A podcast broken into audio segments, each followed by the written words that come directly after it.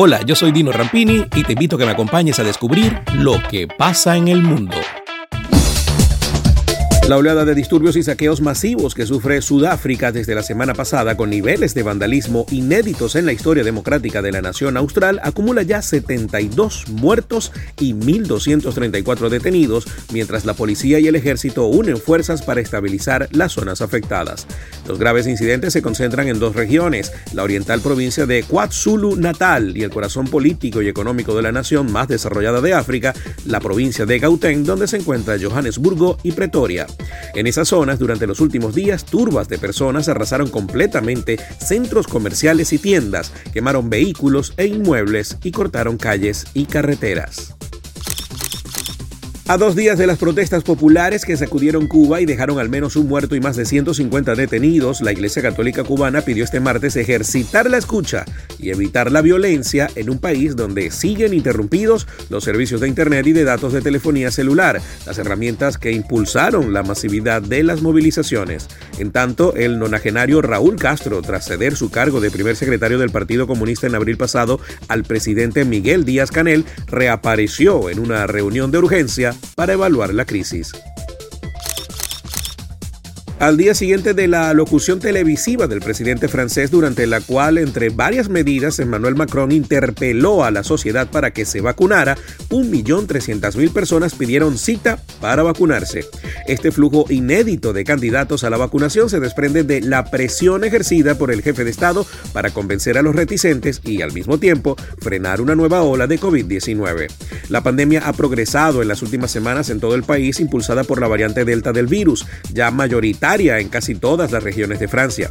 Macron dispuso en dos fases, 21 de julio y principios de agosto, la generalización del pase sanitario para ingresar a los lugares públicos, como bares, restaurantes, cines, teatros, centros comerciales, trenes y aviones, así como la obligación de vacunarse para el personal hospitalario y para quienes están en contacto con personas frágiles. El pase sanitario está compuesto sea de un certificado de vacunación o de un test PCR negativo. En las redes, Ana Carolina de Sousa Santos era una conocida influencer brasilera que inundaba su cuenta de Instagram con fotos y videos de sus entrenamientos fitness en fiestas lujosas o en las playas de Brasil. Sin embargo, hace una semana la policía la detuvo junto a otras cuatro amigas por malversación y organización delictiva por robo de datos bancarios.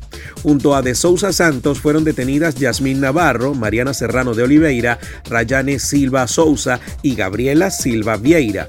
Todas se encontraban en un departamento del barrio de Recreio dos Bandeirantes, en la zona oeste de Río de Janeiro.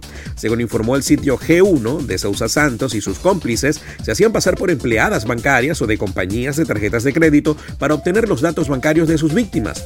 Tenían un centro de telemarketing con herramientas de grabación, música de espera y mensajes pregrabados que simulaban ser de los principales bancos brasileños para darle más veracidad a la estafa.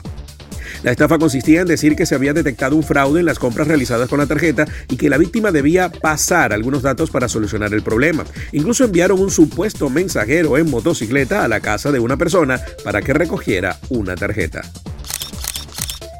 La región de Calabria, ubicada al suroeste de Italia, ofrece un total de 28.000 euros, unos 33.000 dólares, a quienes deseen mudarse a alguno de sus pueblos y montar un emprendimiento por tres años.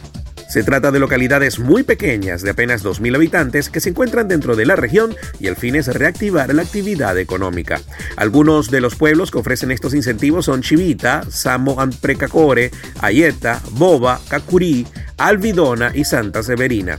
La oferta recibe el nombre de Ingresos de Residencia Activa y surgió a partir del éxodo de jóvenes de los pequeños pueblos de Calabria. A cambio de la plata y la vivienda, el postulante debe comprometerse a iniciar un emprendimiento. Puede ser desde cero o sumándose a una oferta existente. Debe ser menor de 40 años y debe tener posibilidad de traslado dentro de los 90 días posteriores a que se acepte la postulación.